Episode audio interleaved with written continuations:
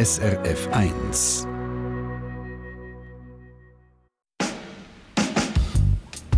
SRF 1 Doppelpunkt. Am Mikrofon die Monika Erni. Stellen Sie sich vor, Sie sind in der Ferien und lesen die Polizeimeldung. Tankstellenjob überfallen, Täter verhaftet. Wenige Stunden nach einem Raubüberfall auf einen Tankstellenjob hat die Kantonspolizei Thurgau in der Nacht auf Samstag einen 19-jährigen Mann verhaftet.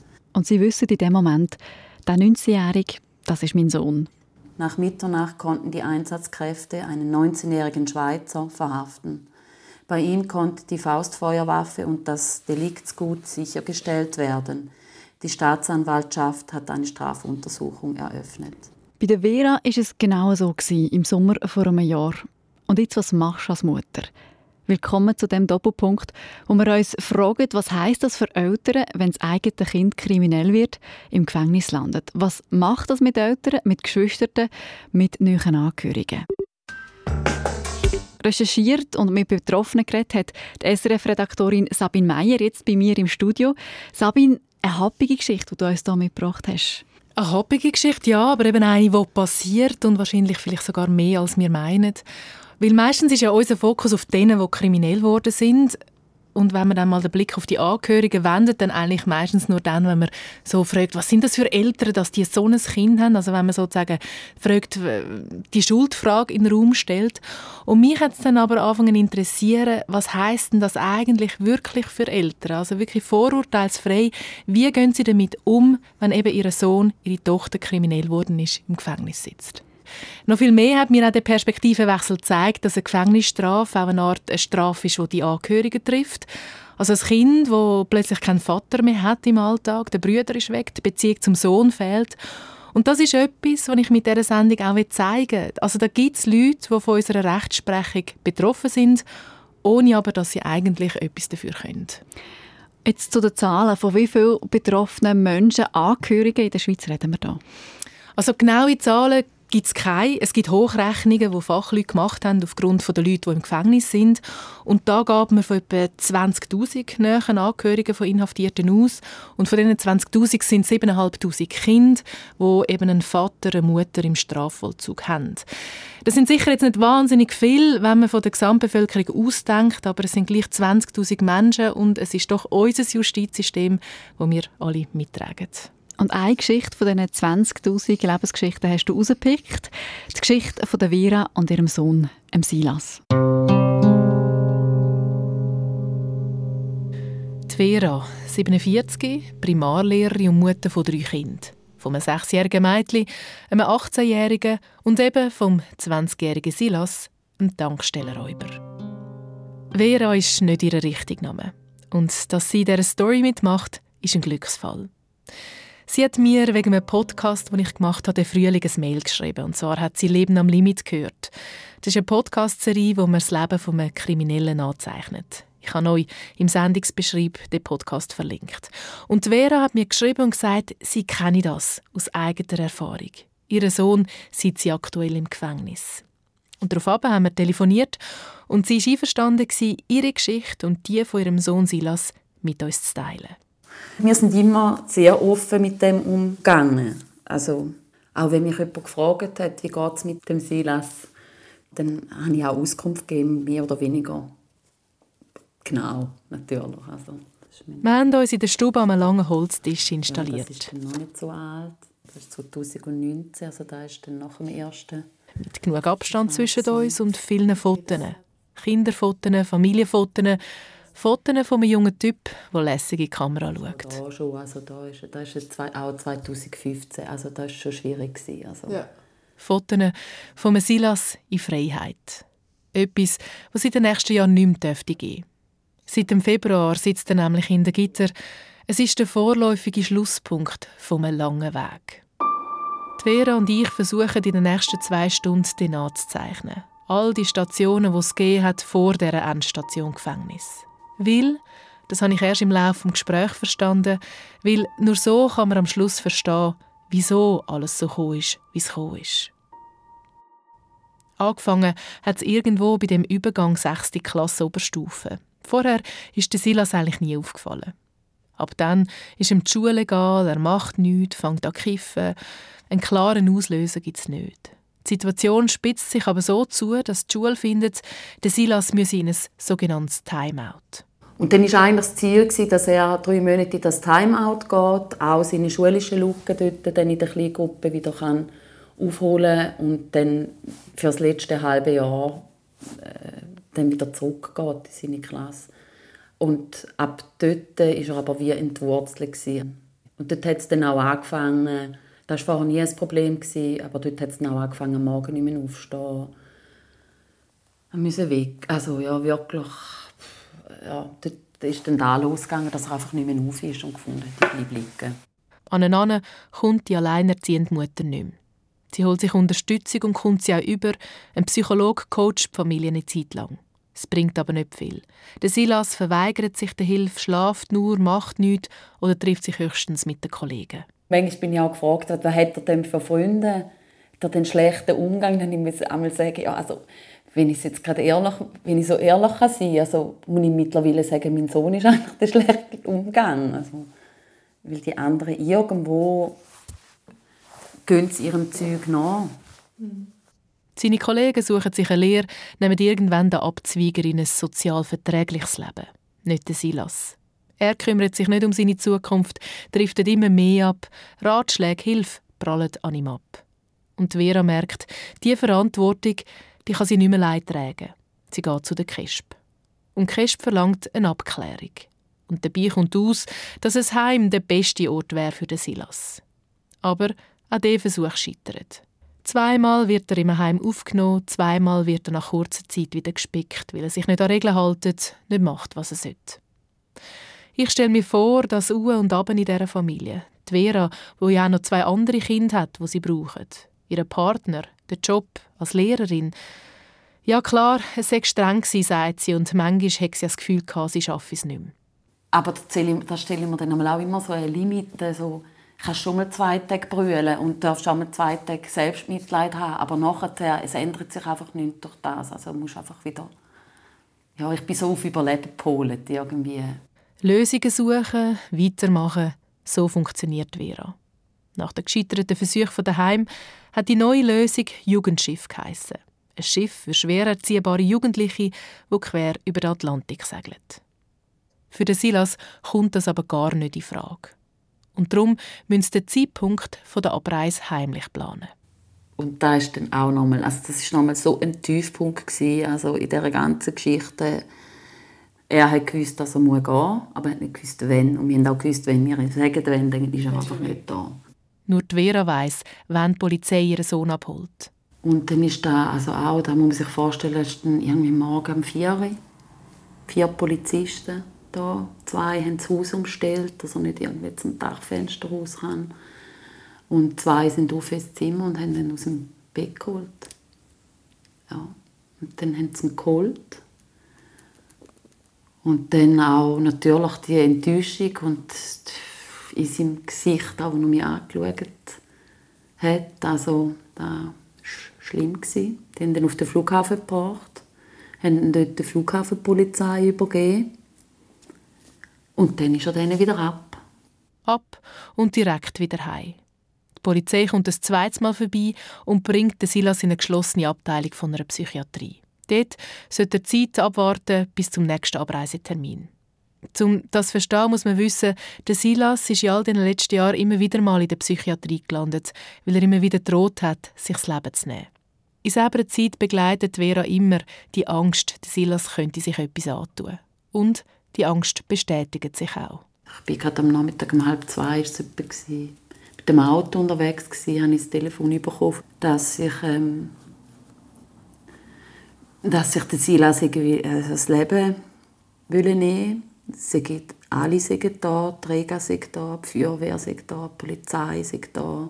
Sie können mir auch noch nicht mehr sagen, aber ähm, ja, sie hat mir nicht können sagen, überlebt er. Sie hat gar nichts gewusst eigentlich, da. Und ich weiß nicht, wie im Auto gesessen, ich habe nur geschrauen, ich meine Tochter hintendrin, es war Gott sei Dank nicht weit von da.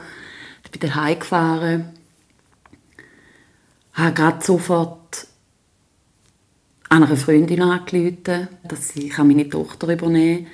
habe dann in die Schule von meinem anderen Sohn und musste meinem Sohn sagen, ja, dass sein Bruder jetzt auf der Intensivstation ist und sie noch nicht, noch nicht mehr weiß und und da war auch so hart, gewesen, eigentlich ihn jetzt so alleine zu lassen und gleich zu wissen, ich kann, ich kann nicht da bleiben, also ich muss jetzt dort hin. Und ja, auf jeden Fall sind wir dann auf St. Gallen gefahren. Er hat dann auch, also eben mein jüngerer Sohn hat dann auch gesagt, Mami, mach dir keine Sorgen, ich komme klar. Ich habe ja dann auch gewusst, er ist da dann nicht alleine. St. Gallen im Spital versetzt Silas drei Tage in ein künstliches Koma. Der Suizidversuch ist ein Riesenschock für die ganze Familie. Zum Glück kann Vera auf ihre Freundinnen zählen, die sofort da sind und einspringen und vor allem mantramässig wiederholen. Vera, du hast alles gegeben, du hast so viel Liebe in die Beziehung hineingesteckt. Das hat man da eigentlich immer wieder die ganzen Jahre so auch vorgekäut und mir Mut gemacht und gar nicht zulassen, dass ich überhaupt in da hineinkomme, irgendwo mir Vorwürfe zu machen. Der Silas erholt sich, sucht sich sogar eine Lehrstelle als Maurer. Es könnte aufwärts gehen, geht aber weiter abwärts. Und dann, dann kommt eben der Sommer 2019. Die Vera gönnt sich zusammen mit ihrem Lebenspartner, dem Vater von ihrer inzwischen sechsjährigen Tochter, ein paar Tage Ferien auf einem Campingplatz im Berner Oberland. Nach einem Ausflug in die Aarschlucht machen sie im Restaurant eine Pause. Dann haben wir dort einen Kaffee genommen, Tochter, oder unsere Tochter war auf dem Spielplatz. Gewesen. Und mein Lebenspartner liest immer so Polizeimeldungen. Also das ist dann angewohnt, das macht er auch, wenn wir da sind, nicht nur, wenn wir in der Ferien sind. Und, und ja, was er dort drin liest, das haben wir am Anfang gehört. Ein 19-jähriger Mann hat bewaffnet eine Tankstelle überfallen und ist verhaftet worden. Der Vera ist sofort klar, das muss der Silas sein. So, als hätte sie es schon fast irgendwie geahnt, dass es irgendwann so weit kommt ihren Sohn ein Krimineller. Ja, eine happige Geschichte am Doppelpunkt. Die Geschichte von Silas und der Vera, die geht noch weiter, nimmt noch ein paar weitere Kurven und da hören wir dann später auch noch rein. Jetzt, Sabine, du hast mit der Vera das Interview geführt. Was bei mir für eine Frage auftaucht, ist jetzt unterdessen, wie erklärt sich die Vera den Unterschied zu ihren anderen Kindern? Also wie, wie ist es gekommen, dass der Silas so anders ist als die anderen beiden? Ja, das sind Fragen, die sie sich auch stellt, aber nicht wirklich Antworten hat. Ist es, weil am Silas sein Vater nicht herum war? Kann man es damit erklären, dass er schon als kleines Kind viel Trotzanfälle hatte?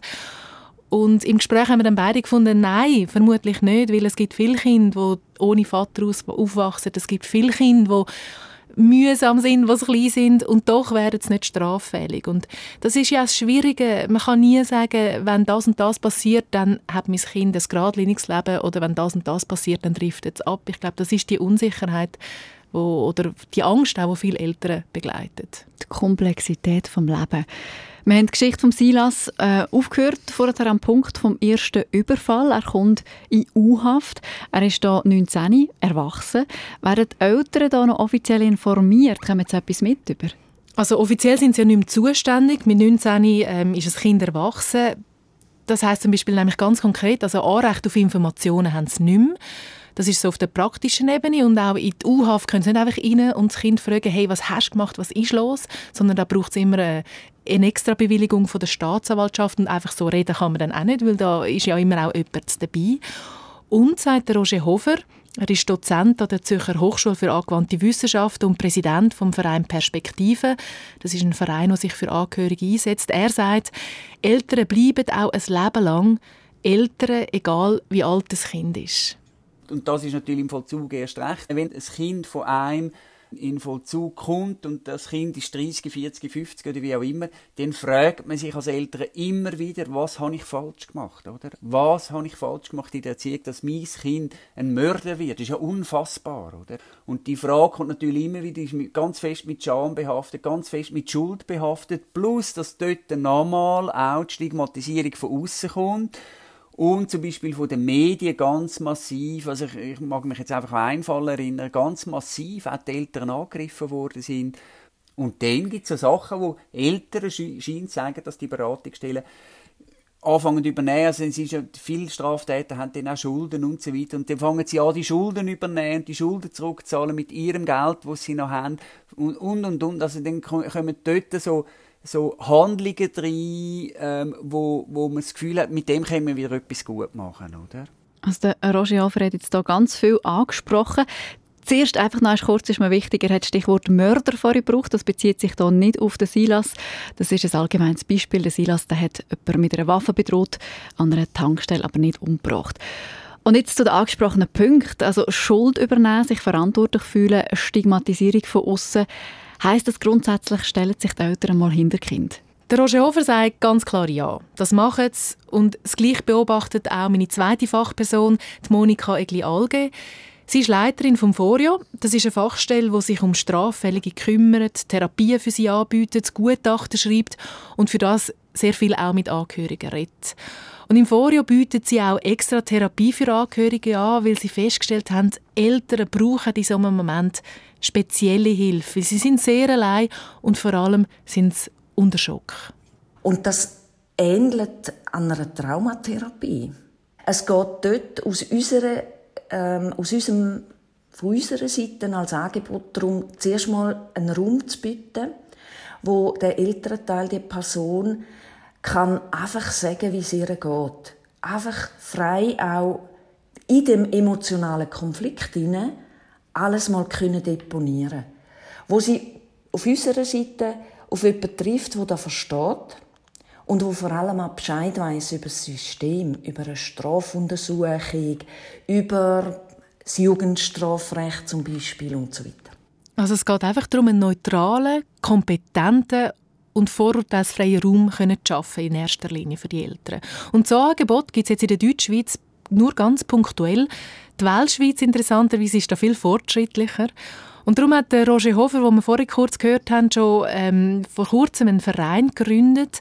Er hat früher mal einem Gefängnis geschafft, ein Gefängnis geleitet und gemerkt, die Angehörigen, die gehen immer irgendwie vergessen. Sie haben kein Lobby und sie gehen natürlich auch nicht an die Öffentlichkeit, weil sie halt eben immer sich die Frage stellen, von Schuld, was habe ich für einen Anteil in dem Ganzen?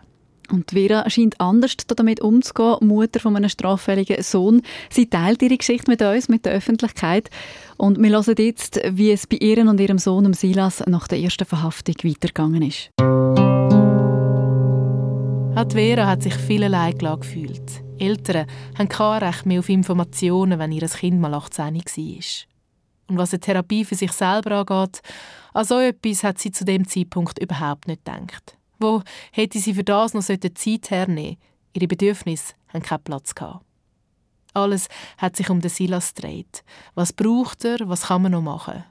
Und neu ist jetzt ja auch noch dazu gekommen, dass er mit dem destruktiven Verhalten nicht nur sich selber geschadet hat, sondern da hat es auch ein Opfer gegeben.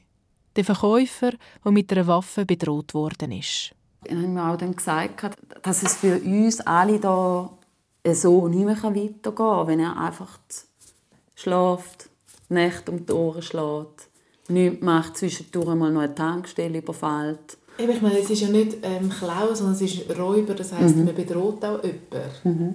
Im ersten Moment hat er, da, hat das wie, ist er wie einsichtig gewesen, wenn er auch dieser Person quasi da hat. Und er hat dann auch gesagt, ja, er wird sich bei dem, es war ein Mann, der gearbeitet hat, er wird sich bei dem entschuldigen. Er wird ihm einen Entschuldigungsbrief schreiben.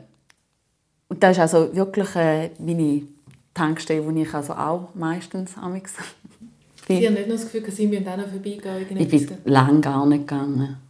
Also wirklich einen Bogen um die Tankstelle gemacht und bin dann aber irgendwann nach, ich weiß gar nicht mehr, nach einem Monat oder so, sechs Wochen, bin ich dann einmal gegangen, habe gekauft, was ich wollte kaufen und habe ihn dann gefragt, ob er der Mann war, der gearbeitet bei der bei dem Überfall. hat er gesagt, ja. Und habe mich dann auch geoutet, habe dann auch gesagt, ich sei die Mutter von dem, der ihn überfallen hätte. Und habe ihn auch gefragt, wie es ihm gehe. Und er hat mir dann auch so, hat er gesagt, eigentlich äh, geht es ihm nicht schlecht. Also er könne eigentlich noch relativ gut mit dem, hätte mit dem umgehen, was aber sage er spielt in seiner Freizeit auch noch Theater und macht wohl auch so Krimi-Dinner. Und da hat er jetzt gemerkt, dass er ein ganz anderes Gefühl, wenn er jetzt in dem Theaterspiel mit einer Waffe bedroht werde. Es gibt jetzt einfach schon eine andere Komponente. Nach dem Vorfall ist Silas auf Bewährung. Aber er bewährt sich nicht. Nimmt mehr und mehr Drogen. Er verliert auch noch seine zweite Maurerlehrstelle. Seine Freundin, die er da schon seit zwei Jahren zusammen war, macht Schluss. Etwas, das er nicht akzeptieren will. Er passt sie ab, belästigt sie. Der Silas ist nicht nur Tankstellenräuber, sondern jetzt auch noch Stalker. Die Vera macht, was sie immer gemacht hat, sie handelt. Fährt x-mal zu der Ex-Freundin und holt den Sohn vor ihrem Haus ab. Irgendwann ist dann auch dort der Tag gekommen, hat sie mir dann wieder angerufen und ich habe ihn gerade irgendwie zwei Stunden vorher schon mal geholt. Und habe irgendwie gerade auch wieder einen vollen Arbeitstag hinter mir gehabt, die Kleine ins Bett gebracht und musste sagen, du weißt was, und jetzt ist einfach gut. Dann läutet die Polizei an. Also. Und das hat sie gemacht. Und dann war dann die erste Hausdurchsuchung. Gewesen. Haben wir hier Arbeiten auf der Straße. Und ich weiss noch, ich bin gerade aus der Dusche gekommen. Es war irgendwie kurz vor 8 Uhr. Und ich habe einfach, es hat geschellt an der Tür und ich habe gewusst, es ist jetzt entweder ist es ein Arbeiter von der Straße oder es ist Polizei. Es die Polizei. Der Silas wird wieder mitgenommen, sein Computer, sein Handy untersucht. Aber auch das stoppt die Abwärtsspirale noch nicht. Der Silas fängt an trainieren, macht Kampfsport, will sich beweisen, nimmt immer mehr ab. Die Nase läuft vor lauter Koks permanent. Und Vera weiss, eigentlich müsste sie ihren Sohn vor die Tür stellen. Er ist 18, erwachsen. Und bis dorthin bin ich dann auch so langsam ja, habe mich auf den Weg gemacht, mich mit dem Gedanken anzufreunden, ihn wirklich rauszuschmeißen. Aber das ist, das ist einfach schlimm. Also ich finde wirklich einfach, als Mutter, finde da, ja, da muss ich sagen, da bewundere ich Mütter, die das so schaffen. Ich habe da es nicht geschafft. Sie versuchen es mit einer Zwischenlösung. Zuerst lebt Silas im Hotel, etwas, was sich die Vera aber nicht lange leisten kann. Dann geht er zu den Großeltern, die im gleichen Dorf wohnen. Zu denen hat er einen guten Draht. Es wäre eine Basis für einen Neustart, aber es kommt eine Wiederholung. Damit sind wir im Februar 2020. Es ist fast Nachtszeit. Die Vera geht auf Konstanz an schmutzigen Dunstig.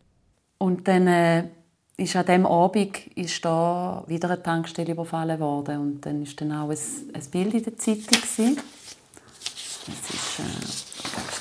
Ich habe mal noch geschaut, was ich da noch finde. Internet sei Dank. Auf einem sieht man relativ gut. Das Bild habe ich gesehen. Und ähm, die Schuhe. Schuhe von ihrem Vater. Die Vera läutet sofort ihrer Mutter an und fragt, ob die Schuhe um sind. Ja, sind sie, sagt sie. Und dann bin ich dann auch beruhigt gewesen habe aber dann auch zu dieser Zeit, aber rein aus Gewunder, seinem einen Freund geschrieben weil eben, ich habe seinen Namen nie mehr gehört, vorher jetzt immer, fast jeden Abend hat es ich gehe noch schnell dort. Und dann habe ich gefragt, ob er dann noch Kontakt hätte zum Silas. Und dann hat er mir geschrieben, nein, im Moment gerade nicht, er sei auch gerade ziemlich sauer, er soll mal seinen, seinen Plunder holen, den er da noch hätte. Und dann weiss ich, habe ich geschrieben, Plunder, was, Drogen? Und er mir nachher, ja, schön wär's. Er soll mir hübsch selber sagen, was er, was er wieder gemacht hätte. Bei der Vera läuten alle Alarmglocken. Sie fährt zu dem Freund, holt den Plunder ab. Ich habe in die Tasche hineingeschaut und es waren die Schuhe drin, es waren Kleider drin, die man ganz klar auf dem Bild äh, wiedererkennt.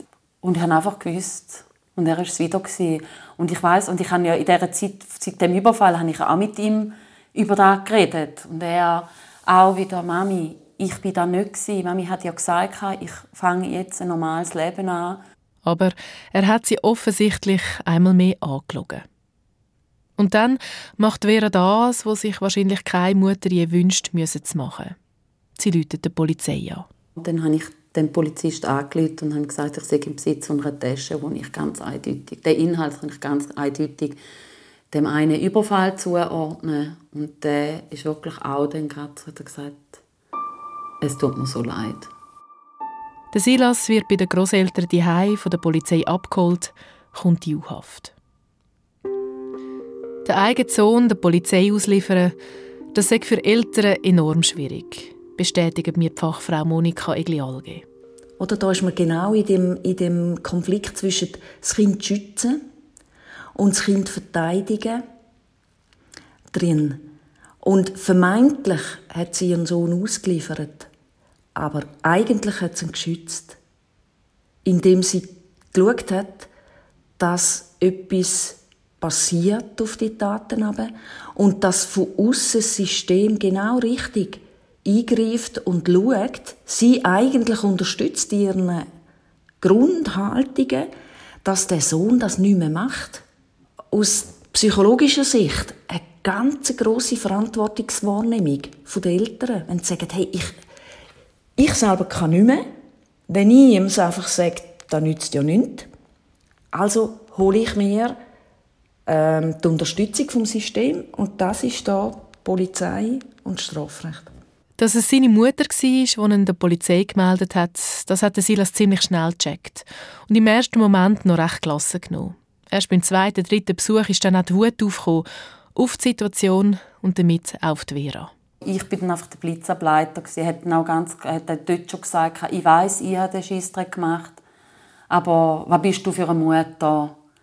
Und es ist dann eben auch noch um andere Überfälle gegangen, wo, äh, wo ja eben ein anderer noch involviert war. Also der Sepp hat auch irgendwie anscheinend einen gestanden und dann ist dann aber noch einer offen gewesen, wo er dann ganz klar gesagt hat, dass ich der andere war, er sei der nicht gewesen. Und dem, seine, dem anderen, seine Mutter, muss dem wohl ein Alibi für die Tatzeit gegeben haben. Und da hat er dann gefunden. Andere Mütter, ähm, ja, ich habe dann aber auch dort äh, ihm auch ganz klar gesagt, mit dem, mit dieser Fehlentscheidung muss aber dann diese Mutter zurechtkommen, nicht ich.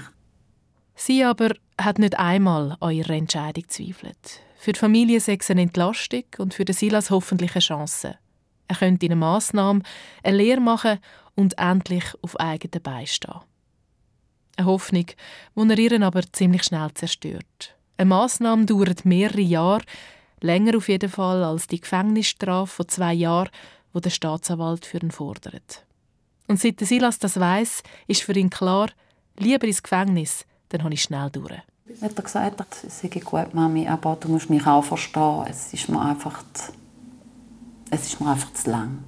Ich will raus, ich er hat auch, eben, er hat auch jetzt das Gefühl, und nicht, ja, er hat jetzt Ideen, was er machen will. Er ist gewillt, sich einen Job zu suchen. Er möchte auf eigene Beine stehen. Er möchte auch gar nicht mehr unbedingt hier in den Ort zurück. Also, das hat er auch gesagt. Er denkt, es ist gescheiter, wenn er ein bisschen weggeht. Ja. Sie versucht, daran zu glauben. Wünscht sich, dass er endlich sein Leben packt. Er ist seit dem 28. Februar im Gefängnis. Ich trage seit dem 28. Februar immer etwas Grünes. Obwohl ich jetzt ich bin eigentlich nicht mehr abergläubisch, aber es ist für mich so, so wirklich so die Hoffnung einfach, die stirbt am Schluss. Das ist mir das Erste. Es erinnert mich daran, dass ich die Hoffnung nicht verlieren will, weil die hatte ich auch schon Tage, wo ich das Gefühl hatte, es wird nicht mehr. Und das ist das Schlimmste. Das ist überhaupt neben, dem, neben dieser Geschichte auf der Intensivstation einer meiner schlimmsten Momente weil ich irgendwie das Gefühl hatte, und wenn ich nicht mehr an ihn glaube, wer, wer, wer dann noch? Dank einer Therapie, die sie seit kurzem macht, hat sie auch gelernt, sich ein Stück weit mehr abzugrenzen. Es ist immer noch so, dass ich, ich bin da für ihn. Da, ich da möchte ich auch immer sein, aber, aber er muss es machen jetzt. Da gehört also in dem unterstützenden Teil von unserem Angebot ist das ganz ein wichtiger Punkt. Man ist nicht verantwortlich für das Verhalten von jemand anderem. Und das ist bei, in, der, in der Konstellation älterer Kinder oder Jugendlichen ist das ganz, ganz ein wichtiger Punkt. Die Eltern tun in so Situationen immer auch ganz viel reflektieren, zurückdenken und hinterfragen. Und da ist unsere Aufgabe, das wie zu relativieren mit den Eltern zusammen. Die Reflexion eigentlich zu unterstützen, aber immer wieder, wie Sie gesagt haben, vorher zu schauen, wo ist mein Part? Und wo eben auch nicht. Das Loslösen schuldet sie sich, sagt Vera, aber auch ihrem Partner und vor allem an ihren zwei anderen Kindern. Vor kurzem hat sie ihrem jüngeren Sohn, der 18 geworden ist, einen Brief geschrieben und sich entschuldigt, dass er so wenig Raum bekommen hat neben dem Silas. Und seine Antwort? Und da hat er dann nachher gesagt, da will er gar nicht mehr so etwas. ja, dass ich mich entschuldige, er hätte, er hätte eine schöne Kindheit gehabt. Also, ja. Seit über zwei Stunden sitze ich bei der Vera in der Stube. Und ich komme das Gefühl über, was es heißt, wenn man miterlebt, wie der eigene Sohn abdriftet. Und je genauer sie mir von diesen vielen Stationen vom Silas erzählt, von diesen Momenten vom Hoffen und wieder enttäuscht werden, von dem U und Ab, je mehr wird mir bewusst, dass die all wichtig sind zum Verstehen, dass die Vera nicht einfach die Mutter einem Tankstellenräuber ist, sondern die Mutter vom Silas. Und da gehören all die Jahre vorher all die Träge von der Abwärtsspirale dazu. Ich glaube wirklich, dass ich für das, was ich geben konnte, das gegeben habe. Also ich mache mir in dem Sinn nicht einen Vorwurf. Das, was jetzt dabei rausgekommen ist, das ist äh, nicht les, aber es ist auch noch, es ist, es ist immer noch alles möglich. Also erstens mal leben noch alle, also da finde ich mal das Grundlegendste. Es ist noch alles möglich. Ich wünsche es für sie und ihren Sohn. Und genau jetzt, wo ich die Worte für den Podcast aufnehme, weiss sie, ist Vera auf dem Weg zum Gericht. Auf der Anklagebank der Silas, ihren Sohn. Auf der Gerichtsliste steht schlicht mehrfacher Raub und mehrfaches Vergehen gegen das Waffengesetz. Mein Sohn ist ein Tankstellenräuber. Das ist die bewegende Geschichte in dem Doppelpunkt. Sabine Meyer hat mit der Vera Gret die Geschichte fürs Radio aufgerollt. Und zwar erst kürzlich, letzte Woche. Jetzt, Sabine, wie ist die Verhandlung beim Silas rausgekommen, die am Schluss noch mitbekommen haben? Also der Silas ist zu 23 Monaten Haft zugunsten von einer Massnahme verurteilt worden, so hoch wie das die Staatsanwaltschaft gefordert hat. Und ich habe mit der Vera noch gemailt letzte Woche nach dem Urteil und sie hat gesagt, oder so habe ich die Ziele interpretiert, es ist wirklich einmal ein Tiefpunkt gewesen, emotional. Einfach zu wissen, so Peng, mein Sohn ist jetzt verurteilt und muss in dem Fall für 23 Monate ins Gefängnis oder in eine Massnahme und eben auch das Aushalten, dass sie nicht weiß, nimmt er die Chance von einer Massnahme wahr. Die Möglichkeit, eben, die hat er ja mit dieser Massnahme. Ähm, die will er aber nicht. Das haben wir vorher so ein bisschen andeutungsweise gehört. Also kann er denn jetzt einfach so wählen, Massnahme oder Gefängnis? Also eine Massnahme heißt ja eigentlich, dass jemand eine Chance bekommt, um an sich zu arbeiten. Er könnte auch eine Lehre machen. Aber er muss eben auch wählen, an sich zu arbeiten. Also eine Therapie bringt nichts, wenn sich jemand an einer Therapie verweigert. Und solange nicht die Bereitschaft klar da ist, kann man so eine Massnahme nicht machen. Und beim Silas ist das einfach noch nicht so klar. Der Vera, ihre Geschichte, die wirkt stark auf eine Art und Weise. Sie holt sich immer wieder Hilfe, wenn sie am Ende ist. Ich nehme an, das ist nicht ganz eine typische Geschichte. Nein, überhaupt nicht. Also, es ist sehr atypisch, die Geschichte. Die Offenheit, so darüber zu reden, das ist jetzt zum Beispiel etwas, was Monika Egli-Alge, die viel mit Elternschaft sehr, sehr selten beobachtet. Wenn, wenn das eigene Kind straffällig wird, das kann man das kann man wahrscheinlich nicht mal in der Familie einfach so locker erzählen. Das kann man auch nicht den Nachbarn sagen oder der besten Freundin, weil so schambesetzt ist, heftig ist und man sich als Eltern Schuldgefühl macht. Schuld, Mitschuld, das sind so die grossen Themen von Eltern. Vielfach wird man sogar innerhalb der eigenen Familie kritisiert. Was hast du falsch gemacht? Wieso haben ihr das nicht anders gemacht? Haben ihr das nicht gemerkt? Und im Fall von der Vera ist es wirklich anders gewesen. Ihre Eltern haben sie immer gestützt.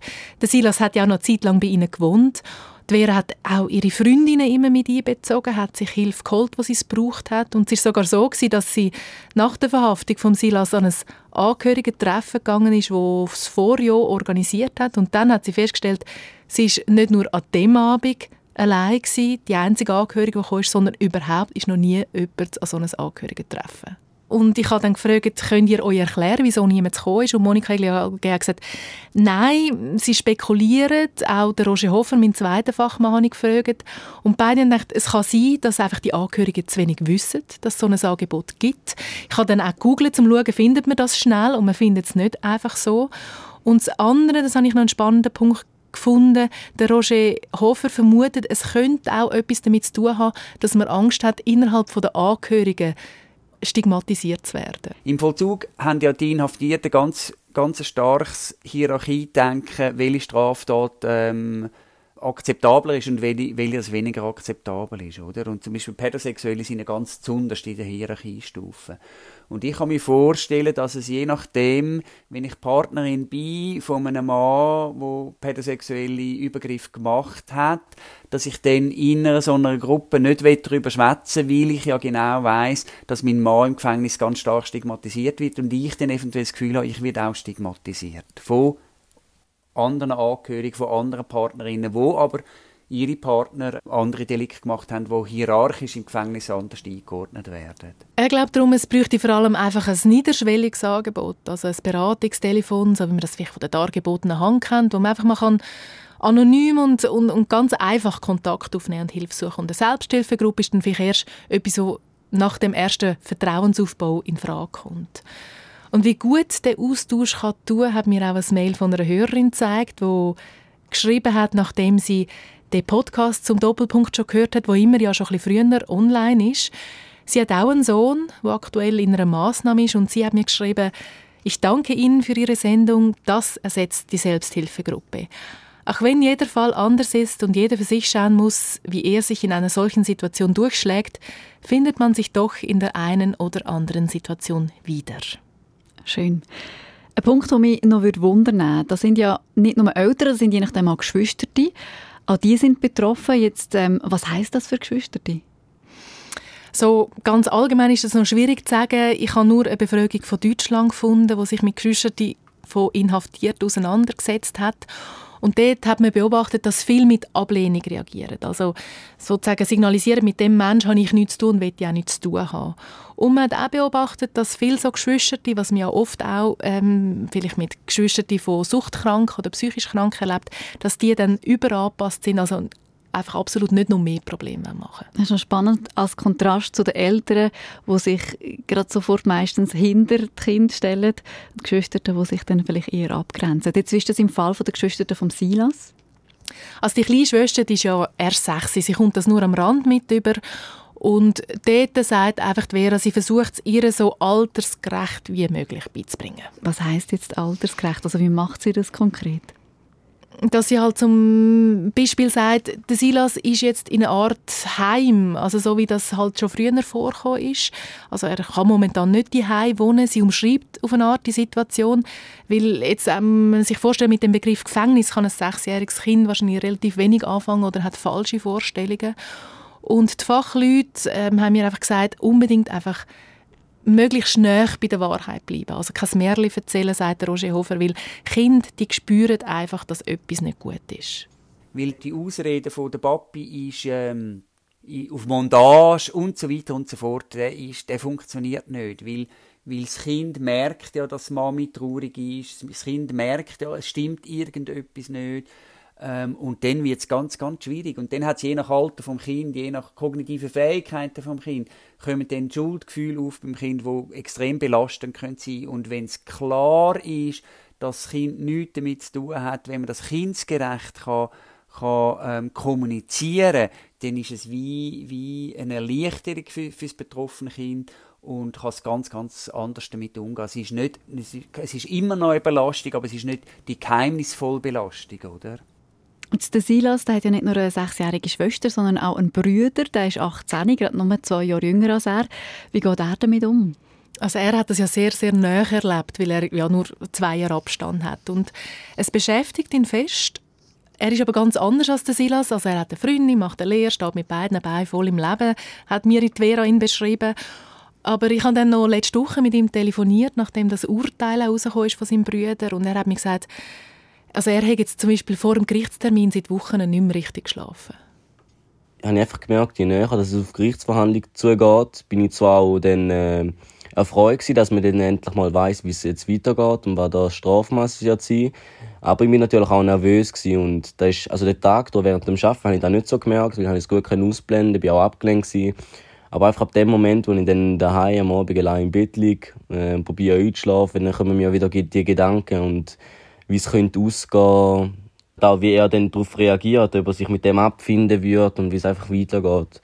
So Gedanken habe ich mir gemacht und ich habe mir eigentlich auch erhofft, dass ich jetzt nach der Gerichtsverhandlung, dass ich, dass ich jetzt da ein ruhiger äh, sein kann, ein bisschen beruhigt. Aber ja, ist jetzt noch nicht so eingetroffen. Weil er sich halt so fest wünscht, dass der Silas signalisiert, ich bin bereit, um einen Schritt weiter zu gehen. Und das aber bis jetzt halt einfach noch nicht gekommen ist. Eben er noch nicht klar gesagt hat, ich mache jetzt eine Lehre, ich gehe jetzt in die Massnahme. Für den Brüder ist es aber zum Beispiel keine Frage, dass er an dem Gerichtsprozess dabei ist. Er hätte wirklich dabei sein hat das auch bei seinem Arbeitgeber kommuniziert, geht dort also sehr offen damit um, wie die Vera oder vorgelebt von der Vera. Er redet auch mit seinen Kollegen darüber, weil er sagt, ich muss mich für nichts schämen. Und mich hat es dann noch Wunder genommen, wie, wie er findet oder ob er findet, dass ihn das prägt hat, einen Bruder zu haben, der kriminell ist.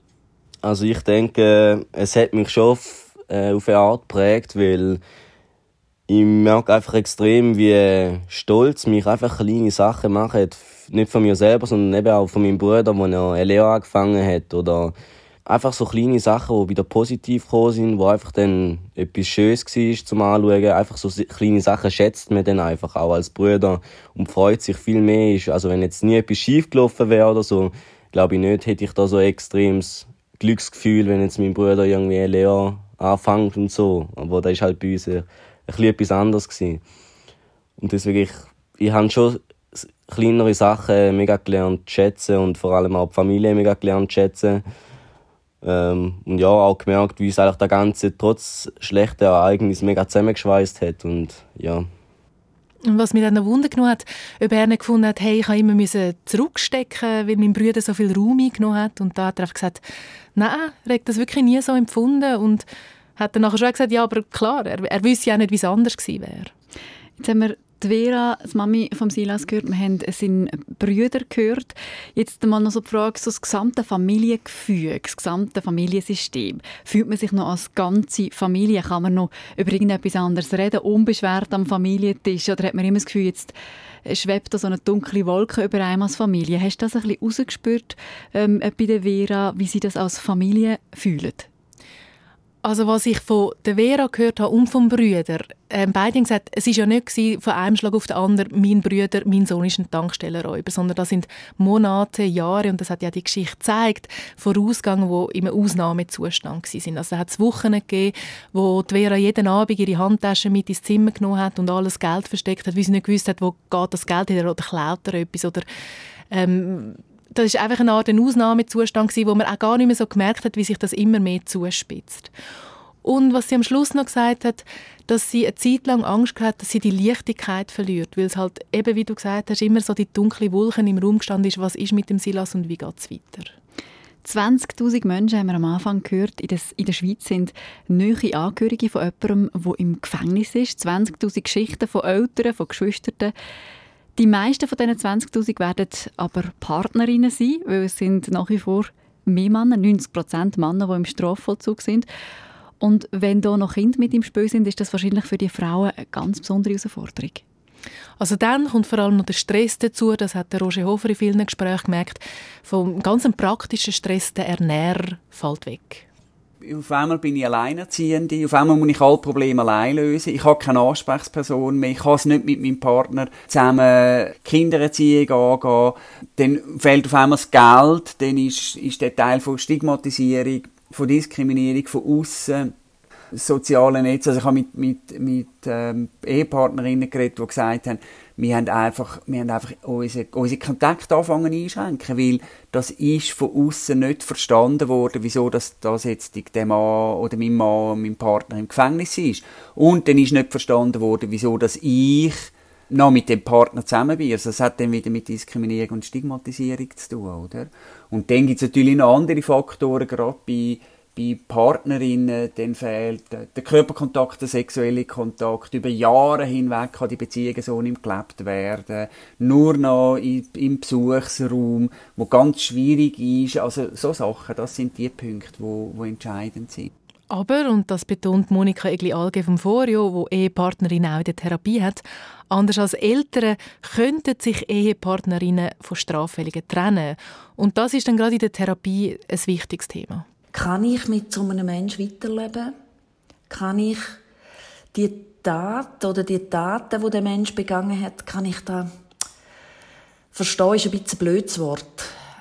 aber es hat etwas. Kann ich es verstehen? Kann ich wie eine Art trennen, den Mensch, den ich kennengelernt habe, lieben, vielleicht Familie gegründet habe mit dem, wo ja irgendwo auch, das bleibt ja, das ist ja auch nicht falsch gewesen. Jetzt aber etwas gemacht hat, wo komplett nicht tolerierbar ist. Das gibt so wie einen, wie einen Bruch in der Wahrnehmung oder in der Haltung, wo, wo man hat gegenüber einem so nahen Angehörigen. Und da müssen die Partnerinnen und Partner wie einen Weg finden. Bringen es da quasi unter ein Dach? Kommt mit dem, mit dem Bruch, mit dem Widerspruch für sich leben? Oder geht es nicht? Und wenn es nicht geht, ja, dann läuft es wahrscheinlich auf eine Trennung raus, oder dass man auf das her schafft.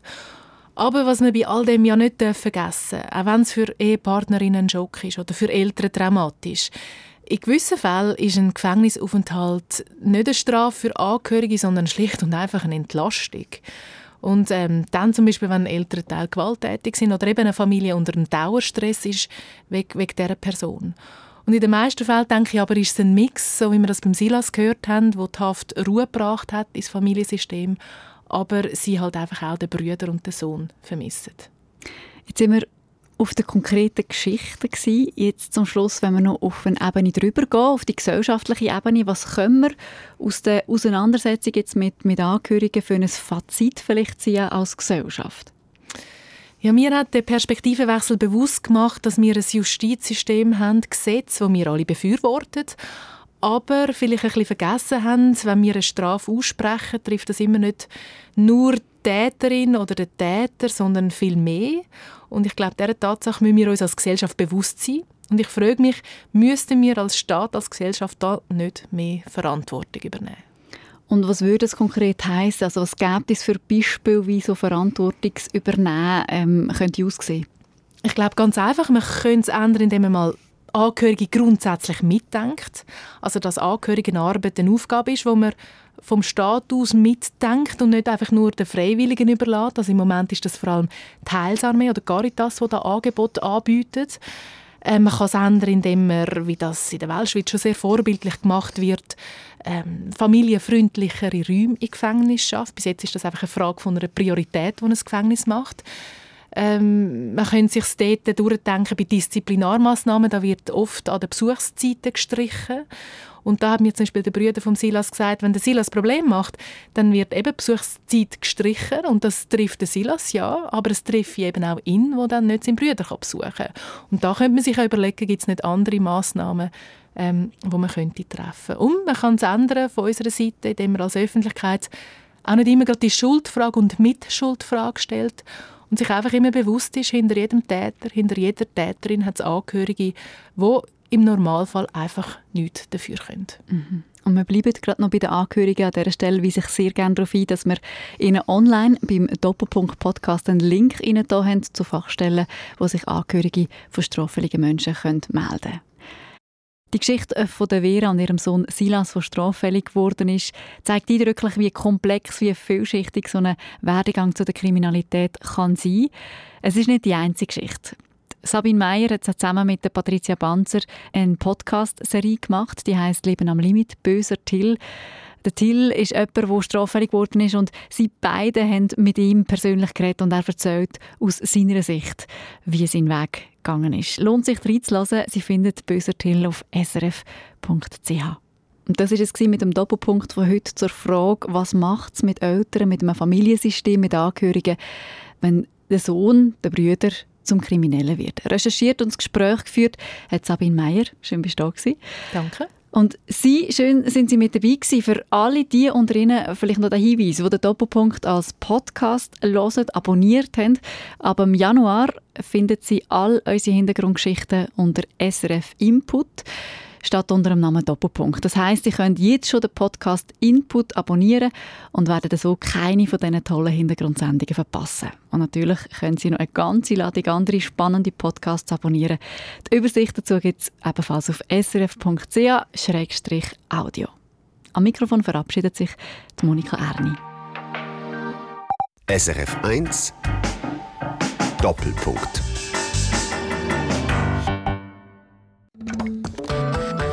Eine Sendung von SRF1.